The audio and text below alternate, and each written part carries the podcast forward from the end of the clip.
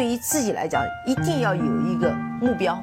一个企业，它真的要对什么人负责任？嗯，要对社会负责任，嗯，对员工负责任，对股民负责任。这个三个责任，一个国家的发展，实体经济是永远是是顶梁柱。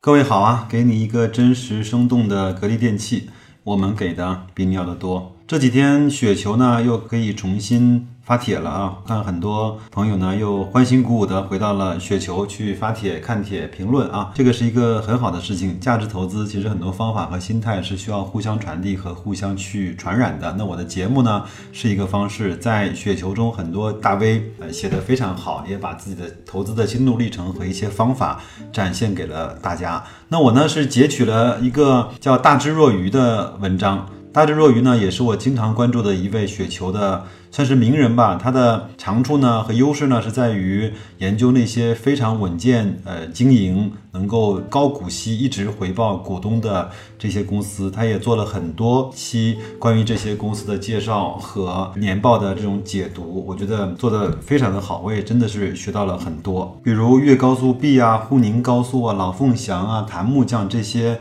他都解读的非常的扎实和非常的透彻啊，那我也是替他做一个宣传。球你可以去关注大智若愚，他在知识星球应该也有一个付费的空间。如果你对这样的投资风格感兴趣的话，你也可以去这两个地方去找他啊。他呢其实很少谈格力，但是他今天呃发了一篇文章，叫为什么投格力。我觉得讲的也是如他讲其他公司一样的和深刻。那我也把这篇文章嗯跟大家来分享一下，有很多的一些数据、观念、道理呢，我在我的节目中也不止一次的跟大家去讲过了。但是他这样的一篇总结，我觉得在这个时候，在六十五块的格力，大家面临的有一点慌慌的时候，我们再来看一看，我们回到一个公司的基本面，可能对我们整个的投资会更有。帮助啊，那我此刻来说几句，格力是是有资格的，而非来蹭热点。在去年格力非常低迷的时候，它指的是二零一八年啊，我坚守自己的判断，如今账面盈利非常可观。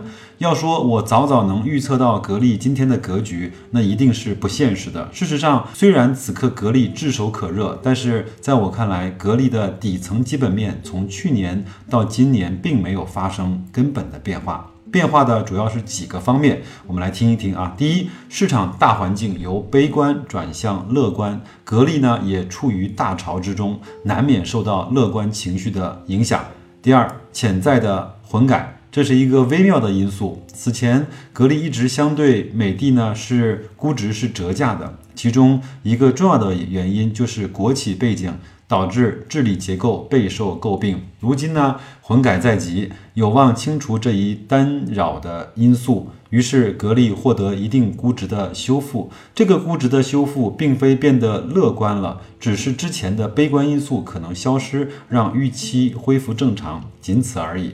此中的因素，我们应该时刻保持清醒，思考本质，而非随波逐流。其实呢，在我看来，在业务层面，格力一直是比美的要好一些。当然，这并不能够否认美的的优秀，只是在我的认知当中，我认为格力更具备一家优秀的研发制造型企业的各种特质。有些东西呢，并不是账面数据能够说得清楚的，往往要经历过实业洗礼的人才会有一种微妙的直觉，知道研发制造型企业要想做得好，就得这样，就该这样。所以呢，在很多人为了格力做做芯片，搞一些多元化，大呼小叫的时候，我其实非常。清楚，这就是探索，即使失败，也并不影响格力的根基。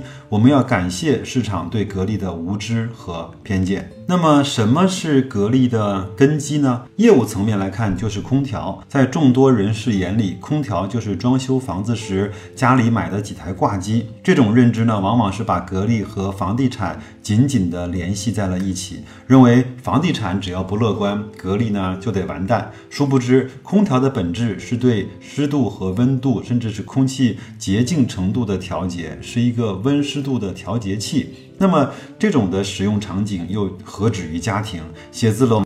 冷链各种车子都是需要空调的，甚至是各种飞行器的应用，各种专业领域的应用，比如说人民大会堂，比如说数据中心，比如说核潜艇里面，对吧？可以说，只要是涉及温度和湿度的调节，都是格力空调业务可以着手的领域。也就是说，格力其实只要做空调就足够了，空调的多元化都够格力在做几十年的。所以呢，空调业务其实是格力业务层面的根基，是格力的基本盘。格力的另外一个根基呢，就是它的技术积累。今日格力要说做精密的模具、做自动化、做机床，其实本质上基本停留于机电机电技术。机电技术需要时间的厚度，格力的自主研发已经很多年，形成了比较完备的体系。机电技术之间往往有重叠的地方。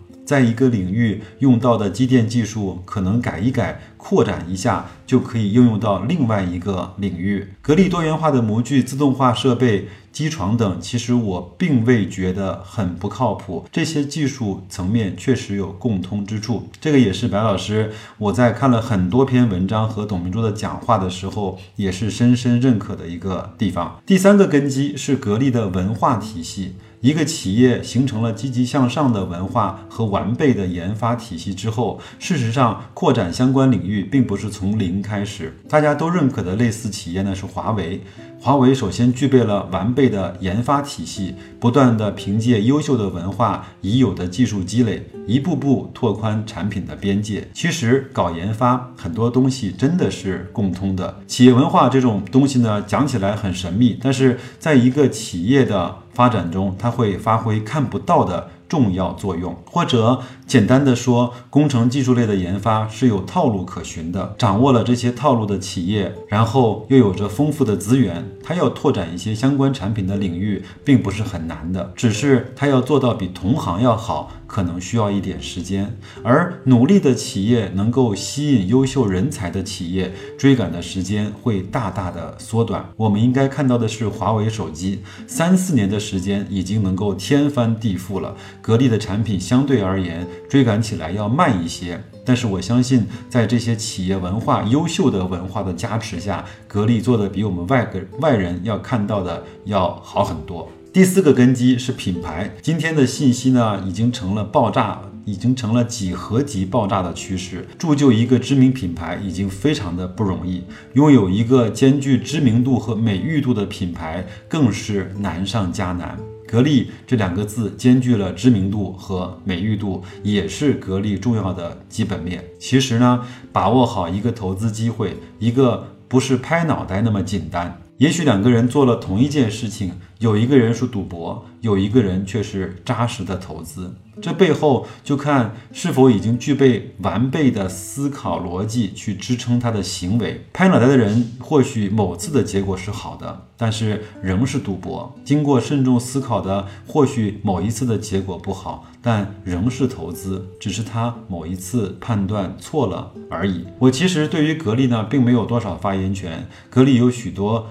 研究很深入细致的小股东，但是当市场都很悲观的时候，我确实能感受到一家优秀企业被偏见、被抛弃。这背后呢，或许是因为我内心有一个标准，也就是我觉得一家优秀的研发型制造企业应该是什么样的。当市场不认可它的时候，只要它符合我的标准，我不会理会别人怎么看，我会遵循自己的判断，即使这个判断错了。我仍把它叫做投资，所幸我这次又对了。文章呢读完了，其实读完这篇文章所花的时间是非常短的，看明白这篇文章所需要的精力和思考也是不多的。写下来这篇文章，甚至也不需要那么多的文字功底和研究的水平，但是真正能够把这篇文章。把它汇总到自己的执行和投资的实践过程中去，就需要非常非常多的磨练。这个真的是持股一分钟，思考十年功。这个我觉得，呃，真的有点这样的。呃，那这两天有很多人在喜马拉雅的后台去问，是不是该减一些仓了？那白老师，你有没有去减仓？你什么时候该减仓？那我也在这儿呢，跟大家正式的汇报一下。反正从二零一七到二零一八。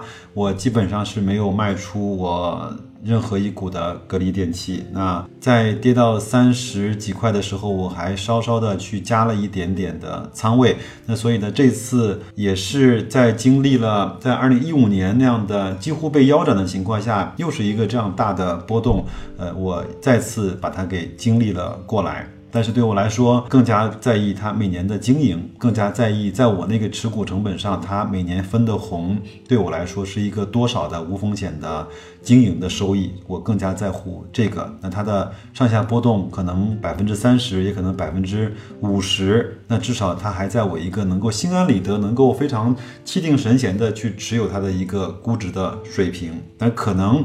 我我跟格力这只股票谈了恋爱，但是我觉得还是有各位的提醒，我还是能够保持一个相对比较理性的看法。谢谢各位。那很多朋友呢这几天也在喜马拉雅后台。给我发来了非常多的留言，我我每次呃每天打开喜马拉雅的时候，就会看到有几十条甚至是更多的留言在后面等着我。那我也是一条一条的把这些朋友的留言和那些情真意切的这种想法，包括也会讲出来他自己的一些真实的情况，一一的去做一些呃回馈和做一些互动吧。那也是希望不要辜负大家对我这个节目，包括对白老师本人的信任和支持理解啊。那还那反正还是。在四月二十九号格力年报出来之前，还可以到我喜马拉雅的圈子里面那个置顶的帖，我们去一块儿猜一猜、判断判断，然后估摸估摸整个格力今年二零一八年年报的分红的情况，看看谁能够离真正的情况更加的近一些。